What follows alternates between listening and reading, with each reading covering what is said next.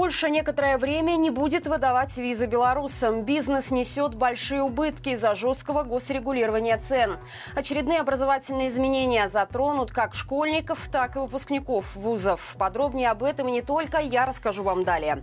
Вы тем временем подписывайтесь и ставьте лайк этому видео. У белорусов осталось всего несколько дней в этом году, чтобы податься на польские визы. Об этом стало известно из опубликованного графика работы визовых центров. В Минске, Бресте и Гродно документы не будут принимать с 21 декабря по 2 января уже будущего года. В Гомеле, Могилеве, Барановичах, Пинске и Лиде податься нельзя будет уже с 20 декабря и тоже по 2 января. К слову, недавно мы рассказывали о том, что белорусов, которые не предупредили о наличии ВНЖ другого государства, перестали выпускать из страны. Эту информацию уже поспешили опровергнуть в Департаменте миграции. По словам начальника ведомства Алексея Бегуна, все, что распространяется в интернете, это ложь. Более того, органы пока не планируют лишать белорусского гражданства те, кто имеет паспорт другого государства или карту поляка. Так это или нет, покажет время. Однако пока это похоже на стандартную отговорку белорусских чиновников. Напомним, этим летом в силу вступил обновленный закон о гражданстве, по которому в течение трех месяцев белорусы обязаны уведомить госструктуры о наличии у них документов других государств. Бизнес пожаловался правительству на убытки из-за жесткого госрегулирования цен. Эту проблему обсудили на недавнем заседании предприниматели и Совет министров. Там было заявлено, что при большой доле импорта главная проблема бизнеса сейчас не уйти себе в убыток. Поэтому чиновники и представители деловых кругов решили, что бизнес-ассоциации разработают предложение по гибкому механизму формирования цен. Отметим, в ноябре в Беларуси инфляция разогналась до 5,5%. Заметнее всего подорожали платные коммунальные услуги и продукты питания. Рост цен прогнозировали раньше эксперты, да и сами чиновники. В декабре, считают они, ситуация еще больше наберет обороты. Всего за 11 месяцев этого года цены в Беларуси поднялись на 4,9%. Что характерно, в таком росте чиновники уже поспешили обвинить самих белорусов. Якобы те стали покупать слишком много товаров. Режим планирует помочь россиянам решить проблему с яйцами. По словам представителей Министерства сельского хозяйства, в нашей стране наблюдается переизбыток этого продукта. Яиц производится на 50% больше, чем нужно. Поэтому ими стоит поделиться с соседями. Напомню, в России из-за повышенного спроса возник дефицит яиц, а цены на них взлетели в разы. Только за прошлый месяц удорожание достигло 40-50%. Из-за ажиотажа в некоторых регионах ввели ограничения на продажу. Не больше двух десятков в одни руки. Кое-где яйца приходится покупать поштучно. После того, как на недавней прямой линии россияне начали массово жаловаться на проблему, Путин был вынужден ее признать и пообещал разобраться.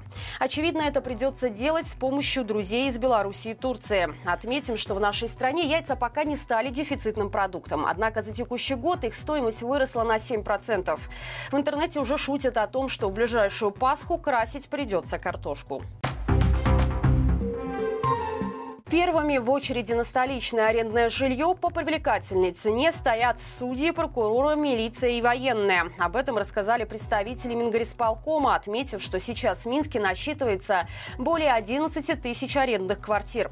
Такое жилье стоит минимум вдвое ниже рыночных цен, но предоставляется квотированно. По словам чиновников, 60% фонда направляются в общую очередь, 30% на первоочередников, среди которых представители силовых ведомств ведомства и некоторая категория бюджетников. Еще 10% достанется военным. Чтобы получить арендную квартиру, необходимо следить за объявлениями на сайтах районных администраций. Соискатель может подать заявление в течение 15 дней после появления свободного жилья. В этот срок чиновники будут выбирать из всех претендентов, кому оно нужнее. В среднем конкурс на одну квартиру составляет более 10 заявок. Чиновники придумали очередные законодательные изменения в образовании, которые затронут как школьников, так и выпускников вузов. Нововведений пока планируется немного, но они глобальные. Так, для выпускников 10 классов предлагается проводить учебные занятия до 25 мая, то есть на 6 дней меньше, чем сейчас. Однако эта инициатива связана не с заботой об отдыхе школьников, а с намерением чиновников освободить для детей время, которое они смогут потратить на учебно-полевые сборы. Предположительно, Действительно, речь идет о так называемых военно-патриотических лагерях и клубах при воинских частях, в которых детей самого юного возраста натаскивают стрелять, проходить строевую подготовку и обещают быстрый карьерный рост. Вместе с тем чиновники планируют расширить список направлений образования, по которым при распределении или перенаправлении на работу нужно получить согласование вышестоящей инстанции. Правда, о каких ситуациях может идти речь, в проекте изменений закона не указано. Вместе с тем, режим намерен запретить индивидуальным предпринимателям оказывать услуги образовательного характера. В обосновании к этой поправке указано, что ни один ИП в Беларуси не соответствует нормам образовательных программ. Мошенники пытались развести Александра Солодуху на деньги. По словам артиста, неизвестные позвонили ему с иностранного номера и сообщили, что на него в банке зарегистрирован счет, с которого снимают крупные суммы, а после переводят их за границу. Певца также стали запугивать уголовным преследованием и что у него дома будет проведен обыск. Сначала к Солодухе позвонили якобы работники Нацбанка, а потом сотрудники Департамента финансовых расследований. Мошенники даже вышли с артистом на видеосвязь и потребовали, чтобы он со всеми своими сбережениями в рублях и валюте приехал в установленное место в торговый центр на проспекте Дзержинского. Там он должен был перевести все деньги через инфокиоск для приобщения к делу. Однако за происходящим следила настоящая милиция, и мошенничество удалось избежать. Слава богу, жив-здоров и вся наличность целости, заявил Солодуха. Друзья, как обычно, по понедельникам у нас выходит рубрика «Народ спросит», и новый выпуск уже можно посмотреть на канале по ссылке в описании. Обсудили с экспертами ситуацию с ценами в стране. Может ли Беларусь прожить без России? И запретят ли белорусам выезжать за границу?